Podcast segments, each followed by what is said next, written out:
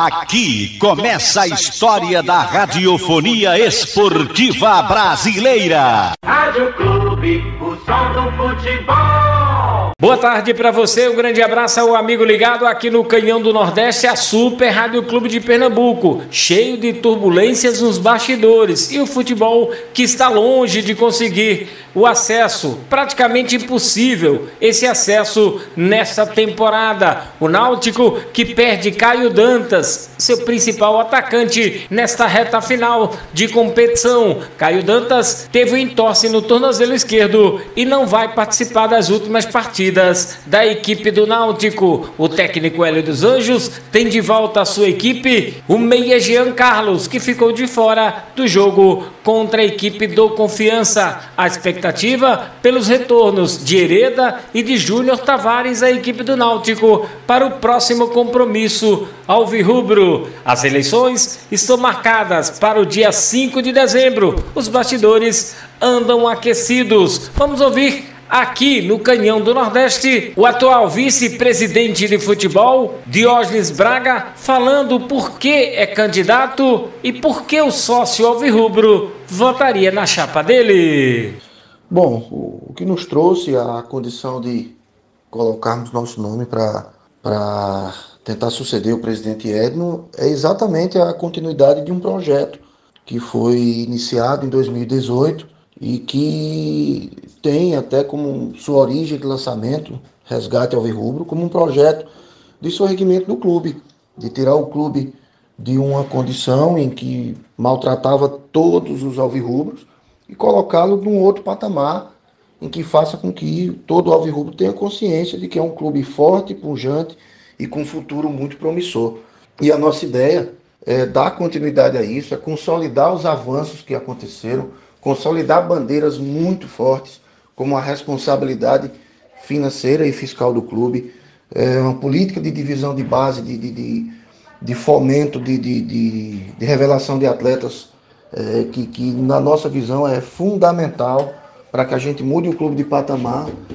É, enfim, todo, todo respeito por funcionários do clube, é, proteção de patrimônio, né, de, de tudo que se conseguiu ao longo desses quatro anos de, de, de hoje termos nossa sede e nossa garagem de remo é, como imóveis especiais de preservação, é, de reforma dos aflitos, enfim, todas essas bandeiras, que a gente consolide tudo isso e faça com que essas bandeiras elas passem a ser política de Estado no clube.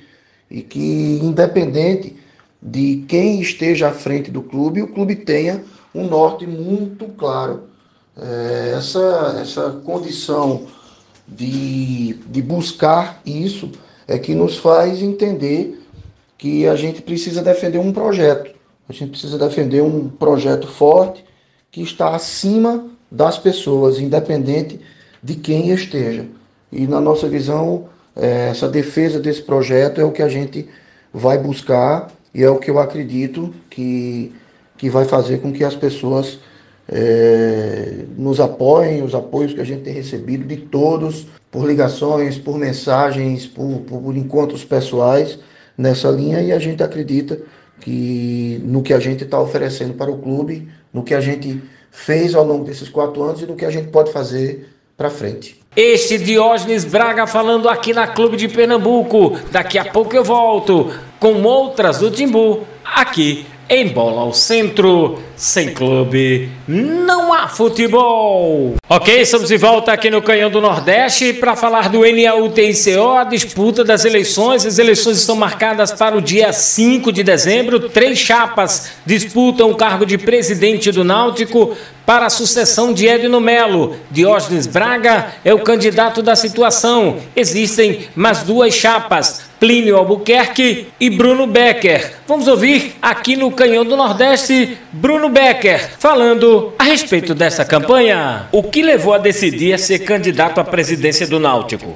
Quando eu ainda fazia parte da atual gestão, quando eu estava exercendo o cargo de vice-presidente jurídico, eu já não vislumbrava a possibilidade de mudanças substanciais, de, de novos rumos para o clube. Isso ficou evidente para mim quando do processo de escolha da composição da chapa.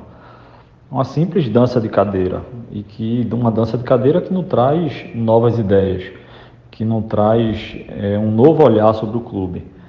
E após minha saída, naturalmente, eu fui procurado por torcedores, sócios e conselheiros. Ah, nessas conversas, projetos foram apresentados, projetos foram discutidos, ideias, princípios, houve diálogo. E aí eu senti realmente que, junto com vários outros avirrubros, eu poderia contribuir com o processo de estruturação e de modernização do clube. Qual o maior motivo do sócio do Náutico para votar na sua chapa?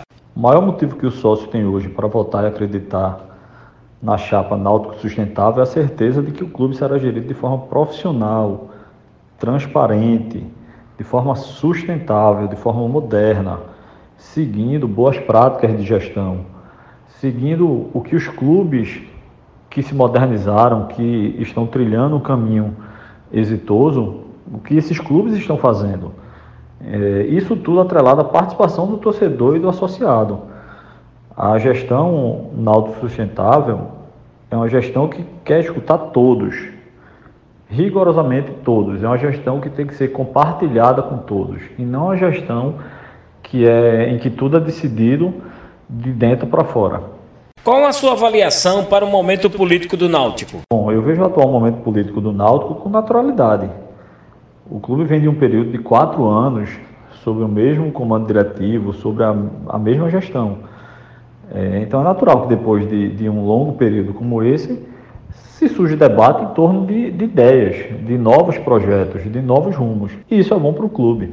Existe uma possibilidade de composição com outra chapa de oposição? Veja, a composição pressupõe, antes de tudo, uma afinidade de princípios e projetos. E nós, do Náutico Sustentável, nossa chapa, nós estamos abertos ao diálogo com todos. Eu não pertenço a grupo A ou B. A chapa Náutico Sustentável, ela não é composta por pessoas de grupo A ou B. Nós somos todos náuticos e queremos melhor para o futuro do clube. Esse bate-chapa é salutar, na sua opinião? Sim, sem dúvida. Bate-chapa, quando é feito de forma propositiva, sem ataques pessoais, é importante em qualquer instituição. É, é, é natural, o bate-chapa é algo natural do processo democrático. Um bate-chapa ele fomenta o diálogo, ah, ele proporciona o debate, e é no diálogo e no debate de divergências que toda instituição cresce, amadurece. E é disso que o Náutico está precisando. A que seja debatido, conversado sobre náutico, sobre projetos. E isso só um bate-chapa é que proporciona. Este Bruno Becker falando aqui no Canhão do Nordeste. O Timbu se prepara para o confronto da próxima segunda-feira diante do Sampaio nos aflitos. Jean Carlos está de volta à equipe do Náutico. Sem clube, não há futebol.